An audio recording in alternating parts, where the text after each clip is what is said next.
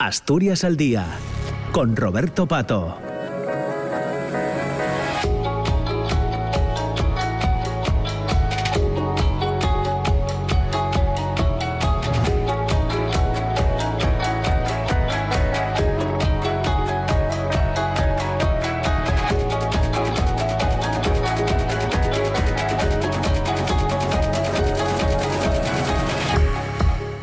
Pues ya son las 10 de la mañana y 7 minutos. Vamos a conversar, a charlar en esta segunda parte del programa, en esta segunda parte de Asturias al Día.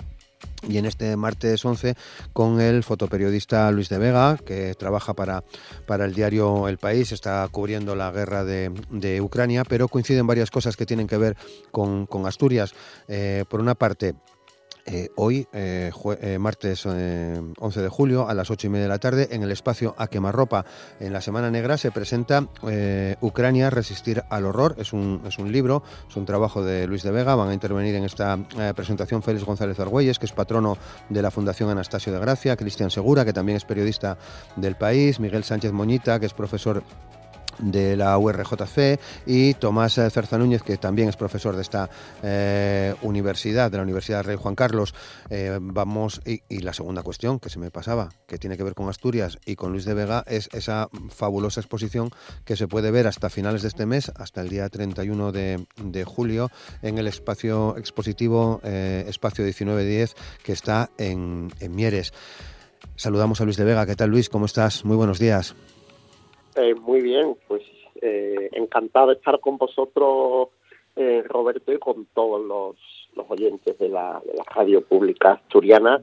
Y, ya digo, contento por, por hacer este este doblete, ¿no? En, el Principado. Sí, sí, qué bien, ¿no? Además, la verdad, cuando viene cuando vienen así las cosas, ¿no? De Semana Negra y exposición en Mieres. No sé si has estado ya en la Semana Negra en alguna ocasión, Luis. Pues mira, he estado en la Semana Negra varias veces eh, y, de hecho, pues eh, me fastidia enormemente no poder estar eh, físicamente allí en la presentación del libro, porque primero uno no escribe y, publica libros todos los días, y segundo porque en concreto el espacio Quemarropa y toda la atmósfera que se genera en Gijón en torno a la Semana Negra, pues es una oportunidad magnífica pues para conocer gente, para intercambiar conocimientos y experiencias y bueno, desgraciadamente aquí en Kiev eh, y en todo en toda Ucrania la, la guerra sigue muy presente y, y, no era no era sencillo salir para la presentación. Claro, llevas un montón de tiempo en Ucrania, Luis. Pues mira, eh, llegué a Ucrania y esto tengo que aclararlo siempre porque no tenía información privilegiada en la tarde-noche del 23 de febrero, es decir, la, la noche previa a la, a la gran invasión rusa y desde entonces pues he estado aquí prácticamente todo el tiempo. Es el centro de, de, la cobertura del diario El País a nivel internacional. Eh, se ha formado un equipo de, de varios compañeros que cubrimos permanentemente la guerra. Hemos llegado a estar hasta cuatro personas a, la vez. Y, y bueno, no, no, sabíamos que, que, la, la, actualidad nos iba a atropellar de esta forma, ¿no? Es decir, eh, una, una guerra en Europa de estas características y con estas consecuencias eh, a nivel eh, social, económico, en todo el mundo, pues eh, son una gran oportunidad a nivel periodístico para cubrir, pero una gran sorpresa que, que, bueno, que nos hace recordar que, no nuestra vida no es tan segura como muchas veces pensamos. Claro. Bueno, dices que estás en Kiev. Mm, ¿Cómo están las cosas, eh, Luis? ¿Qué estás viendo ahora mismo? Pues mira, ahora mismo estoy en el centro de, de la capital, muy cerca del estadio donde juega el famoso eh, equipo Dinamo de Kiev. la madrugada eh, ha sido nuevamente movida, aunque no ha habido víctimas mortales, pero Rusia ha vuelto a atacar eh, Kiev y Odessa con drones kamikazes de fabricación iraní. Es una manera de recordar eh, sistemáticamente a la población que esta guerra no solamente salpica eh, los frentes del este y del sur, donde se enfrentan directamente ambos ejércitos, y que Los ataques con misiles y con drones son eh, muy frecuentes en todo el país. Pensad que Ucrania tiene 600.000 kilómetros cuadrados, unos 100.000 más que España, y que hace solo pocos días uno de estos bombardeos ha causado una decena de muertos en la ciudad del Lviv, que es prácticamente fronteriza con Polonia. Es decir, aquí Kiev es un objetivo constante de estos ataques, pero también aquellas ciudades que están a más de mil kilómetros de las trincheras también están siendo atacadas por Rusia. Bueno, Luis, eh, a lo largo de tu trayectoria no es el primer conflicto, no es la primera guerra que cubres, pero te quiero preguntar, eh, y no sé si se puede hablar en estos términos, pero eh, aún así me arriesgo, mm, ¿qué diferencias hay con otros conflictos? Pues mira, recientemente tras la caída de,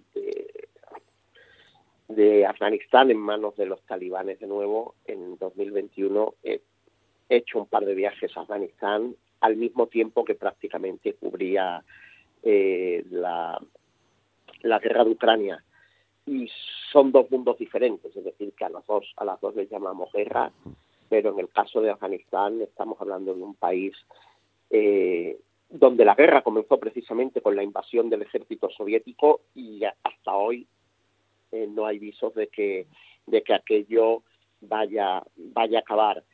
Es verdad que las consecuencias, como he dicho antes, eh, de la guerra en Ucrania, la crisis energética, la crisis alimentaria, porque tanto Rusia como Ucrania son dos de los principales graneros mundiales, pues nos hacen estar, así como la cercanía geográfica, a nosotros como españoles mucho más cerca de esta guerra. Pero eh, que la, guerra de, de, de, Afganistán esté más silenciada mediáticamente no significa que eh, los derechos de la población allí no estén siendo pisoteados también de manera sistemática, que la población y sobre todo las últimas generaciones nacidas desde finales de los 70 no estén sufriendo el rigor de la guerra, eh, y cuando hablo del rigor de la guerra en Afganistán, hablo la ocupación durante dos décadas de, tropas internacionales que han dejado el país absolutamente destrozado y el remate ha sido pues eh, la llegada al poder de los talibanes.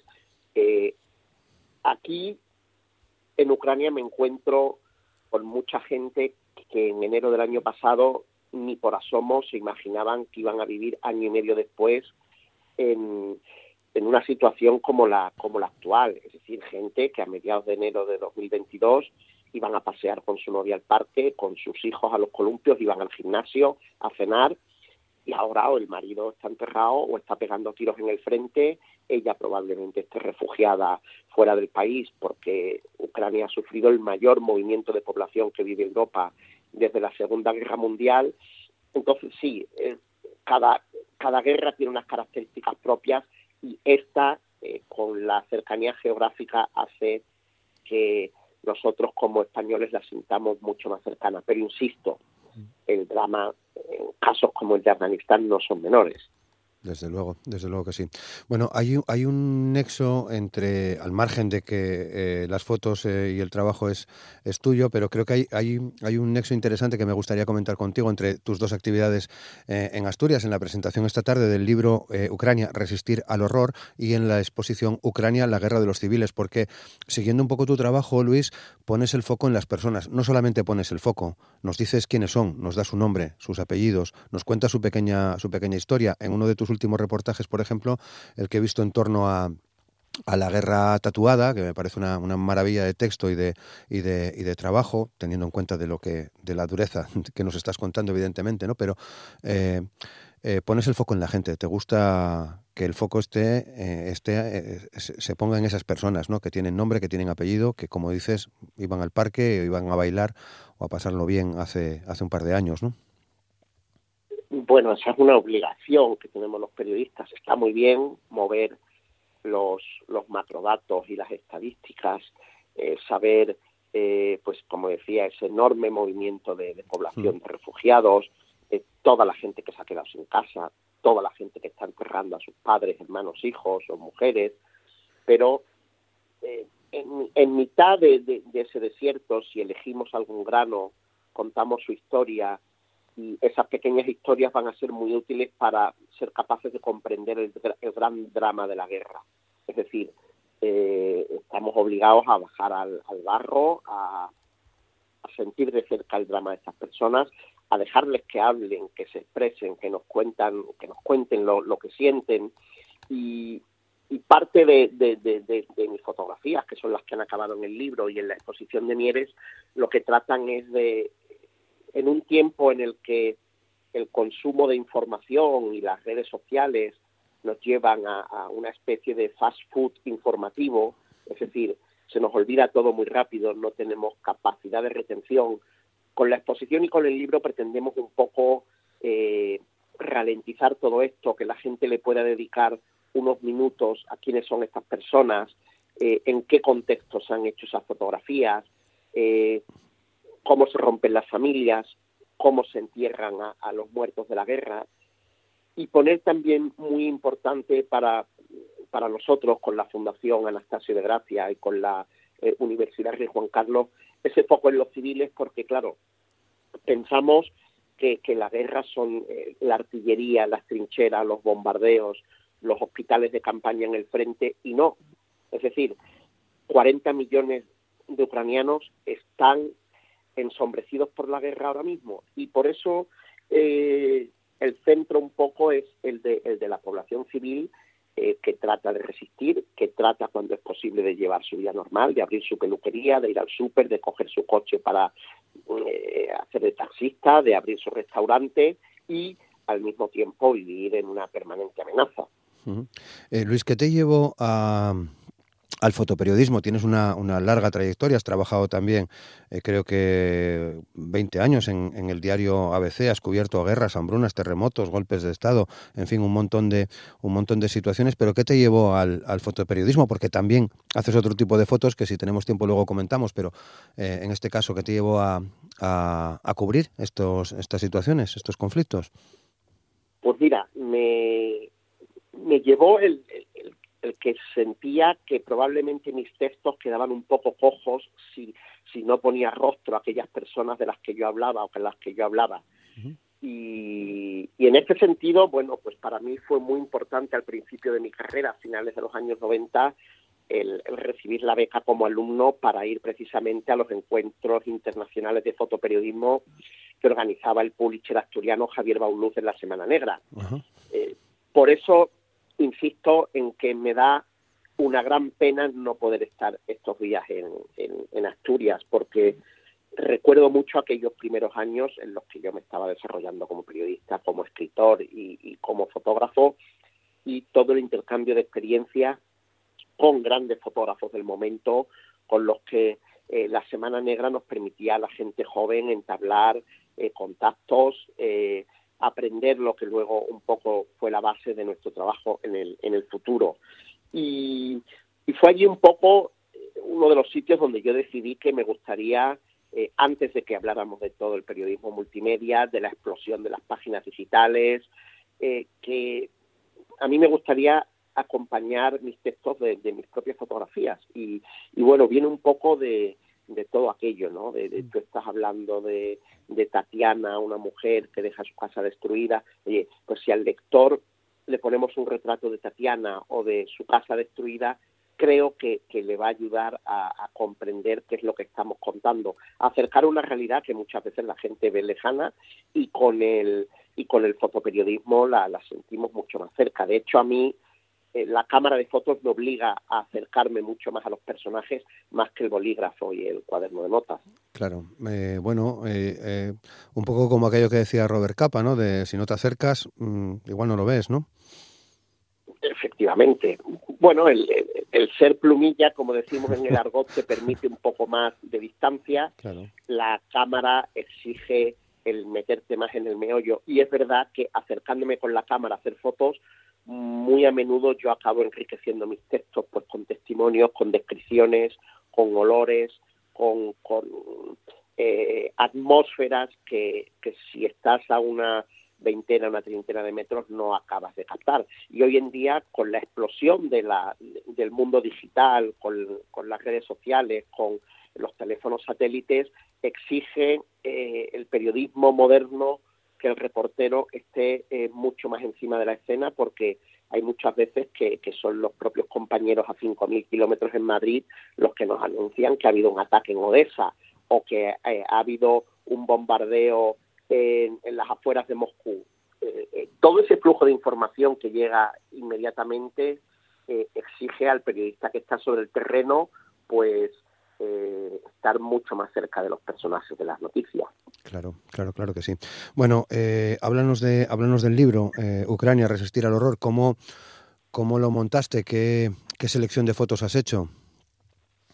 Bueno, pues la base, la base de la selección de fotos eh, básicamente es, como hemos dicho, centrarnos un poco en cómo, cómo sufren los civiles eh, un conflicto. Y, y, una parte muy importante para mí quiero que quede reflejado en, el libro es es la, la, enorme resiliencia y dignidad con la que esta población que vivía tranquilamente, como hemos dicho antes, en enero del año pasado, pues está soportando los rigores de, un conflicto bélico tremendo. Es decir, no podemos olvidar que aquí hay una parte agresora y una parte agredida. Cuando hay gente que pide, oye, ¿por qué no hay negociaciones de paz? Dejamos de mandar armas. Lo hacen un poco desde la posición de la equidistancia. Es decir, Roberto, si yo te robo a ti tu cartera con tu dinero y con tus documentos, a la media hora no puedo exigir que la ponemos en medio de una mesa y negociamos de igual a igual a ver cuál es el futuro de tu cartera, aunque yo la tenga. Es decir, eh, no podemos olvidar que Ucrania es un país independiente con unas fronteras reconocidas internacionalmente, soberano y reconocido por todos los países del mundo bajo los auspicios de Naciones Unidas. Lo que está exigiendo Kiev ahora mismo es que se reconozca que Rusia ha invadido este país y que a la hora de negociar una solución al conflicto se tenga en cuenta que Crimea no es Rusia y que el Donbass no es Rusia y que los responsables de esta invasión pues tienen que pagar por eh, eh, los daños causados. Simplemente es eso. El, el libro eh, para mí era muy importante, insisto, en eh, acercarme a la enorme dignidad de las familias que dejan atrás sus casas con lo más mínimo mitad de los bombardeos, que quedan divididas porque hay una ley marcial ahora mismo impuesta por la guerra que impide salir del país a los varones de entre 18 y 60 años, que muchas de sus mujeres están en el extranjero o en ciudades del oeste de Ucrania que se suponen más seguras, aunque como hemos dicho al principio de esta entrevista, también están siendo bombardeadas. Es decir, todas estas situaciones de millones de personas que viven absolutamente cada día bajo un manto de incertidumbre, de no saber cuándo va a acabar este conflicto, de qué manera va a acabar este conflicto y qué va a pasar con, con, con las fronteras de un país que ahora mismo está eh, con casi medio millón de militares rusos dentro. Claro, desde luego.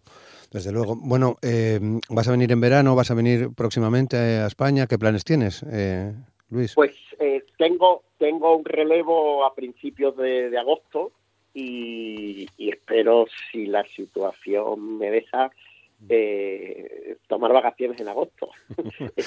el ritmo, el ritmo de, el ritmo de trabajo aquí es verdad que es, es es enorme, continuo, eh, nunca sabes cuándo te puede sonar el teléfono, pero por otro lado creo que como periodista hay que aprovechar la, situación de, poder estar aquí, de tener la oportunidad en un momento en que los medios de comunicación eh, viven eh, una crisis en la que todavía no se asenta el modelo digital y creo el hecho, el hecho de que el país apueste por una cobertura a larga distancia, eh, en un largo término por, por Ucrania, los eh, que estamos aquí formando parte de ese equipo tenemos, tenemos que aprovecharlo. Y, y, por eso, pues es verdad que hay días que te levantas eh, un poco cansado, hay días que, se pasa mal, pues porque está cerca del frente y, y, no te voy a negar que no se pasa mucho miedo y tardas un rato en ser capaz de, de, escribir las primeras líneas en el ordenador, pero, pero por otro lado somos nosotros los que hemos elegido estar aquí dentro. Nadie nos obliga a estar aquí. Y si yo me pongo malo, nervioso o lo que sea, yo al día siguiente cojo un vuelo en Polonia y salgo de aquí. La inmensa mayoría de las personas con las que estamos no tienen esa posibilidad. Desde luego. Bueno, lo tenemos que dejar aquí. Guardamos tu contacto, Luis, porque eh, podríamos eh, hablar también en, otra ocasión. Eh, me imagino que tanto el libro como la exposición van a continuar su, su recorrido y seguro que encontramos el momento de volver a, charlar contigo, incluso de otros proyectos que tienes que no tienen nada que ver con, con la guerra, pero que son, desde mi punto de vista, igual de impactantes y sobre todo igual de, de honestos. Pienso que hoy nos has dado una pequeña lección de periodismo, de ese periodismo que merece la pena, ¿no? el, que, el que cuenta las cosas. Así que Luis, muchas gracias por estar con, con nosotros este tiempo. Disfruta eh, lo que puedas cuando vengas de, de vacaciones y seguimos tus crónicas. Ha sido un placer conocerte, Luis. Un saludo, Roberto, un saludo a todos los oyentes. Muchas gracias. Pues eh, una maravilla de trabajo que podéis ver eh, hoy eh, en la presentación que se va a hacer de este libro, Ucrania, resistir al horror en la Semana Negra, con la intervención de Félix González de la Fundación Anastasio de Gracia, de Cristian Segura, periodista del diario El País, y dos profesores de la Universidad Rey Juan Carlos, como son Miguel Sánchez Moñita y Tomás Zarza. Y hasta finales de este mes de julio puedes ver también las fotos de, de Luis de Vega, en este caso en el espacio 1910 eh, en Mieres, en la Casa del Pueblo de, Mieres, estará su, su, colección, sus fotografías, hasta finales de este mes de, de, julio. Hoy lo dejamos aquí, son ya las 10 de la mañana y 28 minutos. Te recordamos que mañana estaremos a las 9 de nuevo eh, con el programa Asturias al Día en la radio pública, en RPA. Mañana también nos vamos a centrar, por cierto, en la Semana Negra y en el fotoperiodismo, que no, no, es que haya sido una casualidad, es que surgen así a veces las cosas y los programas. En la primera parte hablaremos de cómo se está desarrollando la, Semana Negra. Eh, Pilar Sánchez Vicente, Ernesto Brugos, eh, Pablo Batalla y Miguel Ángel eh, Fernández estarán con nosotros. Y en la segunda parte Álvaro Fuente, que es un fotoperiodista asturiano, nos va a contar un proyecto que tiene en marcha, en este caso relacionado con la minería. Les esperamos mañana. Feliz día. Gracias.